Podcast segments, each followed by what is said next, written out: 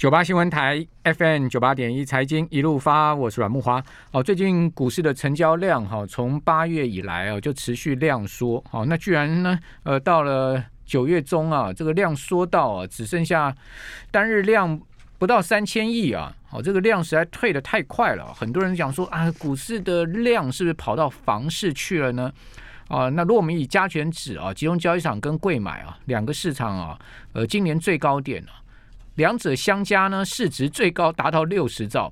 哦，讲实在，这个股票市场的市值如此之高啊，哦，只要流出一两兆的资金到房市去，那房市大概就已经天翻地覆了。好，更何况我们的基础货币是高达五十二兆，也 就 N two。哦，台湾钱呢实在是烟角木了哈。哦，所以在这样的状况之下哈，呃，低利钱多啊，这个房市啊真的是爆发啊，一发不可收收拾啊，很多人这个望房兴叹。哦，就买不到房哦，就很多建案甚至是传出来一天两天呢，刚推案就 clean 了这样的一个状况啊，真有这么疯狂吗？我这个三级警戒之后的九二八档期，九二八快到了啊，这个九二八档期到底怎么看？我们请教《助染杂志研发长何世昌啊，在我们节目现场，世昌你好，木华哥好，各位听众朋友大家好。哦，世昌，现在这个房市真的是上帝也疯狂吗？是真的房市非常的火热吗？呃，是真的非常的火热。其实哦，不光是一般民众不可置信，嗯，连我们自己从业人员都觉得有点莫名其妙，怎么会热到这个地步？嗯。呃，刚才阮大哥讲到说有这些建案一两天就可令，这一点都不夸张。那大家会想说啊，难道又是投资客重重出江湖了吗？对，毕竟是说炒作行销的手法。哦，对，是，嗯，确实啦，也不排除有这个可能的成分存在。但是啊，因为我们这个市调人员每天，包括假日都会去这个接待中心盯场，嗯所以每天看的那个人来人往，其实这个数字应该不会是造。价，而且我们也发现，确实有很多案子，它的开价不断的在创新高。那不断创新高之余，大家可能会问说啊。哎，楚很鬼杠五郎也被，没想到卖的非常的好。我们举几个例子哦，比如说新竹，新竹最近缺货真的非常的严重嘛。那很多地方都出现供不应求的情况，晶片也缺货，房子也缺货。对，那其实 那有什么不缺的？电子业这个从业人员真真的今年真的是发大财。那有了钱之后，他们也没办法出国去玩，那只能去买房子啦。国内投资管道有限嘛。那加加上说，最近的股票市场确实量缩的比较厉害，那有些钱呢就可能流到了房地产市场，所以导致整个新竹，包含新这个竹科人最爱的新竹东区跟竹北四大从化区，今呃九今年的九二八没什么案子推出，反而是在竹东有一个指标大案六十亿左右的指标大案，听说啊没有公开就已经收完了。竹东可以推六十亿的案，对。哇，那那这这这个是几户的案子啊？真的，这是上千户的案子，上千户。但是它的优势，大社区哎，哎，对，没错哈。但是它的优势就在于它距离主科其实非常的近。对，嘿，对。那为什么这个价格这么高还卖得完，而且抢成这样？主要就是真的，你如果现在要在关埔从化区或者是竹呃竹北的县一、县二、县三到这个高铁特定区要买房子，通常现在来看呢，没什么案子可以挑，而且。他那个在地的购物组遇到一个很头痛的状况，就是那我不要跟建商买可以吧？我我去跟中古屋主买总行吧？他们就当然去看中古屋市场，没想到中古屋的开价真的比建商还要无良。大家如果上网看一下这个竹北中古屋的开价，真的开到四十几万的大有人在。中古屋开到四十万，四十几万的中古屋，竹北哎，是。竹北，所以真的是非常快，而且实价登录哦，不夸张，实价登录连中古屋十年左右的中古屋成交都有到到到达四十万，嗯，对，甚至还有新建案成交到六十万，也也也在实价登录都已经揭露了。好，所以竹北不是台北了哈，也不是新北了哈，但是这个价位已经直逼新北了哈。嗯，好，所以说这个新竹当然因为所得高嘛哈，我们也能理解了哈。那这个听说台中哦，这个北屯哦，现在也非常的疯狂。像我朋友在台中啊，他想说啊，这个美光开新厂啦，哦，然后呢，呃，台中怎么样怎么样？那北屯现在一一一个房价也飙两千万呢。其实台新闻也中出来是这个是行销手法，还是真的是热到这样子？哦，我我我虽然我很不想承认这个是行销手法，但是说坦白，这个真的是非常的火热。如果市场上需求没那么旺的话，就算这个业者想行销都很难呐、嗯嗯毕竟两个一个一个巴巴掌是拍不响的嘛。嗯那为什么这个北连北屯都这么热？其实不光是北屯啊，基本上我们都说今年台湾房市有四颗嗨趴，哪四颗？一个是内科，一个是足科，一个是中科，一个是南科，四科四颗嗨趴。嘿，为什么这四科害怕？主要是今年台湾的经济成长动能几乎都是靠电子电子科技业出口来带动。那所以这周边的房地产市场，因为从业人员需购物需求真的太高，而且周边的推案又不多，所以只要一推案出来的时候，大家就疯狂的抢。唯一比较特殊的是台南，台南今年的推案量非常的大。虽然它它推案量非常大，但是也因为需求量很大的关系，所以造成说，只要预售屋一开出来，每一个接待中心案场都是人挤人，而且人多到连官方派人员去稽查，连这些人买房子的人都不怕，因为大家都说我是买来自住的，所以我不怕。嗯，并不是投资客，对，也不是 sakura，不是，所以是真实买盘。对哦，那这种真实买盘的原因触动最主要因素是什么呢？你们观察？最主要的因素可能有几项。第一个就是我们在谈的房地产的外部因素，主要有三项。第一个项目就是台湾经济成长率今年真的很强，我们已经很多年没有看到经济成长率六趴了。嗯，相信木华哥也清楚，过去成长率经济成长率只要有两趴三趴，哦，大家都觉得。好好感动，今年竟然可以看到六趴，而且明年真经济成长率又续强，所以民众的购物信心本来就会比较强。第二个是这个通膨啊，我们一直强调，今年通膨会比大家想象的还要剧烈，而且依照欧美的这个情况来讲，只要你疫情一缺一趋缓，那这个厂商。这个转嫁的状效应的状况会变得非常的明显，因为在疫情严重的时候，厂商还不敢转嫁这个成本嘛，所以只要疫情一趋缓，转嫁的效应就会很明显。你看到我们这个主计总处公布的最新的 CPI 年增率又超过两趴了，接下来到年底？对嗯，但到年底我我们预期这个物价可能。暂时会回不来了，那通膨它就带动了长线制产客的一个需求，它也不是短期投资要买卖的，它是把房子买来做长期投资的。那另外一部分就是今年的刚性买需求买盘确实是蛮强劲的，尤其是首购族。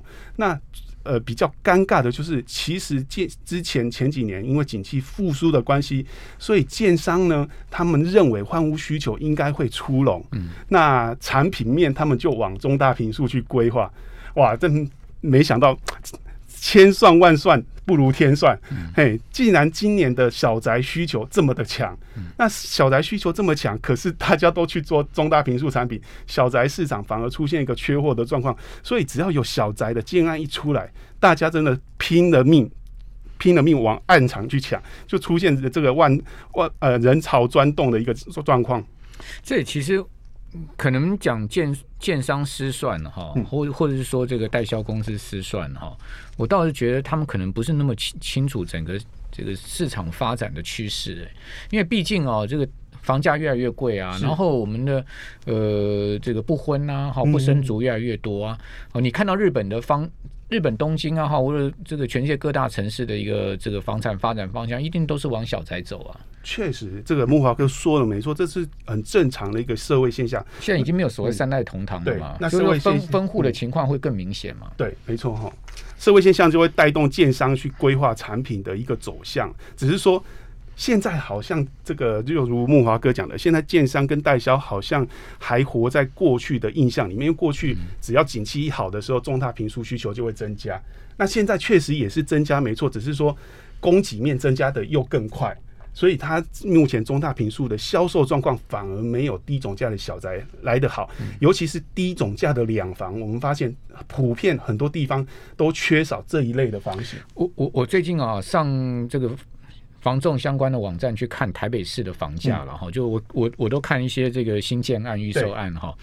我我基本上在台北市各区，我基本基本上我很少找到一百万以下一平的，所以真的很少。如果说有一百万以下一平的，大概什么正大那附近啊，什么都要七八十了。如果你是在台北市呃比较核心的几个区的话，都是在一百万以上到一百二十万以上。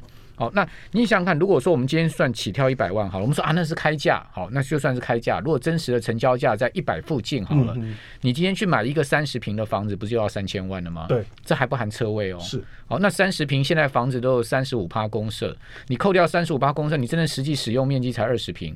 对，那二十平你能规划到三房吗？那已经很掐边了嘛，对不对？通常是两房。你就算是真的能规划到三房，那个房间是小到大概衣橱都放不下那样的状况了。好，所以说讲实在，那个假三房了。好，我们就好规划成两房。那两房它只能给小家庭住啊，它也不可能是让父母啊来住啊，所以不可能有三代同堂。那这种分户的形态会越来越普遍啊。那好，你说三千万，三千万一对夫妻，他们再有钱，拿出六百万自备款好了，他要去贷到两千四百万呢。两千四百万，请问世昌他一个月本利摊还要还还多少？五百万的话，一个月大概要还两万块，两万五左右，对嘛？一千万大概就要还五万块嘛。那两千四百万一个月是不是要还十几万了？本利摊还要十几万。是，我去，我不吃不喝，我全部拿来还房贷利息。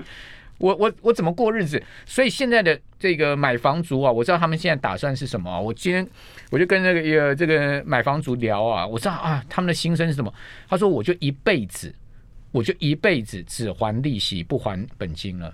他说呢，反正我就把房东当成是银行了，我我一样是跟银行租房子。那我我今天租银银行的这个房子，我至少第一个我不会被我交。呃，这个准时复习的话，我至少不会被这个银行这个房东逼着搬家嘛。好，第二个呢，等房价涨上去的时候，我还可以卖掉，还可以赚钱嘛。对，哦，所以说他们就打算一辈子不还房贷哦，因为他也还不起本金啊，他只能还利息啊。那你说好，我贷个两千万，两千万现在利率一趴多，一年的利息二十几万，我我一个月等于说当房租两三万块，我可以付得了啊，对不对？好，那我们这边先休息一下，等一下回来听听看市场这个想法是什么。九八新闻台 FM 九八点一财经一路发，我是阮木华。过去我们这个年纪的人啊，五年级啊，可能六年级生啊，我们买房子啊，我们都想说早一点把这个房贷缴清了。我不一定要缴二十年，我今天有多余的钱，我就去还给银行。我今天多余钱还银行，我最好十年、十五年，我把房贷能缴清，我就无无无债一身轻了。现在的年轻人已经完全不考虑把房贷还清这件事情，他们是说呢，我房贷我根本不打算还。哦，我就是每个月跟银行租房子就对了。其实木王哥这个说法蛮有趣的。那实物上能不能真的做到？跟大家讲一些 people，哎，真的可能会做做得到。这个是向现实妥协啊，向现实低头啊，没有办法。你你一个月十几万的本利摊还，你怎么还呢？三千万的房子，确实啊，因为真的是利利率。现在利率比较低，所以这个民众借钱的时候比较再多不愁，只要还利率就好。那怎么做呢？第一第一招就是延长你的房贷年限，从原本的二十年延长到三十年或四十年。对。那这一种做法呢，可能有人说啊，这个会代代相传，就是把你的贷款传给你的儿子，甚甚至传给你的子孙，会出现这种比较尴尬的一个状况。但是没办法，就跟刚才讲的，要跟现实妥协嘛。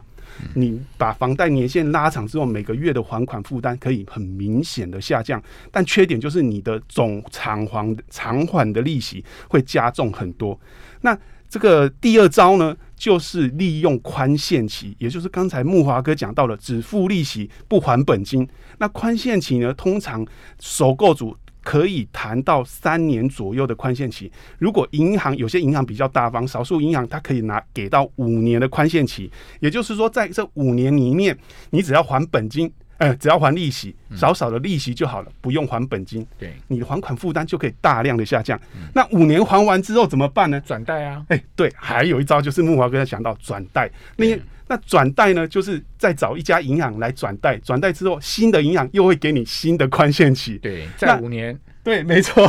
反正我就是不断的转贷转贷嘛，就是说这个银行都会帮你贷清偿嘛。对，那另外一个就是。刚才木华哥还有讲到一个重点，就是说年轻人呢，他利用这种还本息不还本金的方式，等待房价上涨。那等待房价上涨，他还可以做一招叫做转增贷，就是把房价上涨的那一段再继续做增贷。所以你的还款负担，即使未来说你只还本金，可是你会随着房价的上涨，你的未来的这个偿还的能力会增加，因为你的房地产是增值的。嗯，好，呃，你转呃这个增贷出来的钱，你也许还可以去拿去买基金、买股票。对，没错，又多一笔钱可以活用，所以这是一个非常有趣的一个想法，实际上也是可行的。对，我觉得有时候这个念一转，想法就通了。哦，这个不见得真的一定要还房贷。对，哦，就本金不一定要还，因为你硬逼着自己这一辈子去还掉这几千万的本金啊，你只是把自己逼死而已啊。嗯，好，但是你说你需不需要一间房子住？哦，你不管租房买房，你都需要嘛。是啊，所以说重点在于说，你到底是要租还买嘛？哦，那如果说呢，现在目前的利率这么低，而且我们也看长期利率也不会升的话，哦，这个一趴多的利息，再怎么央行升，我我想它也升不到两趴，对不对？那在这样状况之下，你其实利息的风险负担的风险不高嘛？对，对不对？其实现在购物族面临最大一个抉择就是，我到底要买还是租？我买不起嘛，我不想用我们刚才谈的方式，用那种啊，也许有人会觉得是投机取巧，只还利息不还本金，他宁愿选择一辈子租房子。但是你要想，你一辈子租房子，可是快乐的是房东啊，因为现在房租其实涨得不比房价低哦。房租指数，内政部的房租指数也是一直在上啊。是。我我举我自己的例子好了，我大概两年前大学刚毕业的时候，到这个开开玩笑了，就多年前大学刚毕业的时候，在内湖租房子，那时候我租一间套房只要七千块，而且房间还蛮大的，有独立的卫浴。嗯，现在内湖的独立套房一间最少都要一万五。而且这还是公寓改建的哦。如果你要大楼的独立套房，都要两万块以上。嗯嗯。那两房的呢？如果你要新一点的两房，都要三万五到四万。嗯。所以这个涨幅是非常剧烈的。那其实。房东拿到收到你的房租，因为投报率上升的关系，他还拿了钱再继续去买新的房子去租人。对，讲到这个房租哦，真的蛮夸张。我我我有一个朋友啊，他带他孩子啊，两个人租在这个南港昆阳站那边呢。好一个呃一个上市公司的建案了哈，那个案子盖的也还不错了哈，但是就是一个小平数的案子哈，呃大概。平数大家差不多，顶多二十平吧，假两房了。它其实那个两房其实就是一个中间有一个木板隔间这样一个两房。哦，你知道一个月租金多少？给你猜，这样子的一个房子。对，昆阳在哦，它其实就是在那个南港呃分局后面一点。哦，就是那个大南港那边不是有一个很大的那个呃河，有条河嘛？这个河河河那附近啦。哦，其实要两万两万到。你错，三万六。哇塞！所以我跟各位讲，现在房租真的是尽量给西郎呢。嗯，哇，那难怪房东会笑呵呵。对啊，所以在这样一个状况之下，也难怪就是说，为什么最近啊，这个房市的情况这么火热？我觉得基本上还是因为利率低、钱太多，然后央行又喊出四没有嘛，就代表说九月，呃，就是说这个央行还是不打算这个升息嘛，对不对？好，所以说，呃，整个九二八档期我们怎么看呢？其实今年的。的九二八档期来讲呢，只有一个字，就是热。不管是推案热、买气热，其实整个成交市场连价格都非常的火热，到处都在创新高，好像在放鞭炮一样。那不从这个这个趋势，不只是我们刚才讲到的中南部，连整个北台湾都是这个状况。那为什么？其实我们刚才有提到了嘛，主要是经济成长率强，又加上通膨的关系，推升了房市的需求。还有一个重点就是。原本的打房政策还推了一把，其实讲这个的时候就觉得有点无奈了。当初在推房地合一税二点零的时候，我们就已经跟这个政府建议说，这样做的话，你会让市场的供供给大量的减少。但是政府还是执意要推嘛。那现在已经我们。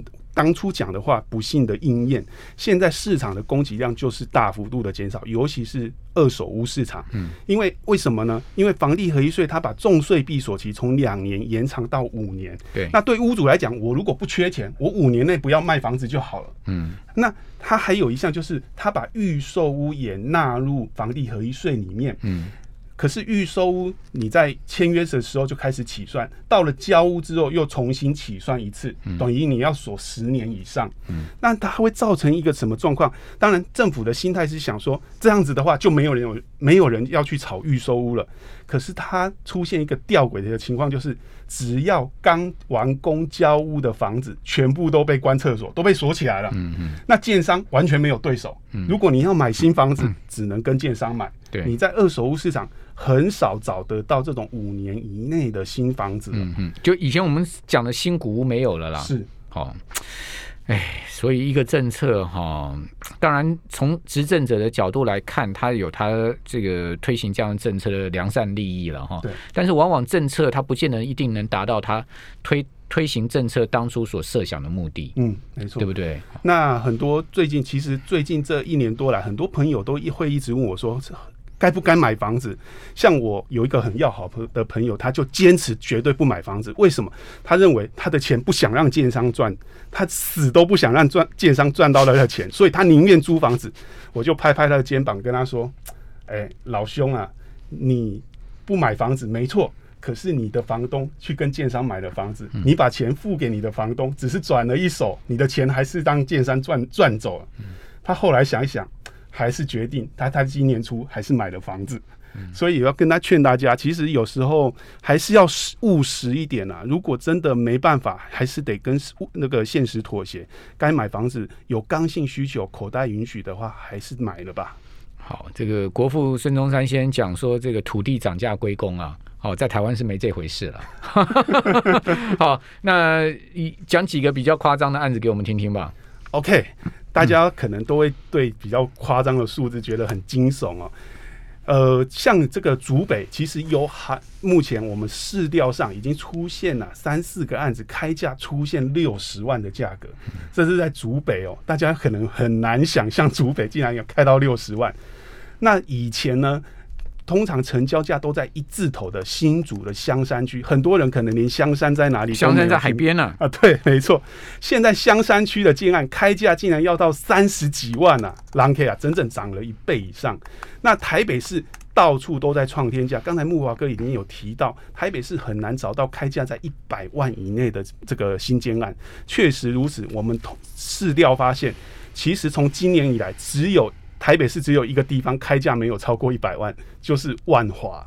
那其他地方呢，基本上都出现开价一百万以上的建案，包括文山区、南港、内湖，还有北投，都出现好几个开价超过一百万。文山区就是景美木栅那一带，对，都出现一百万的案子了。哦，那个在里面一点的正大，我去看了，大概也要七八十万。对。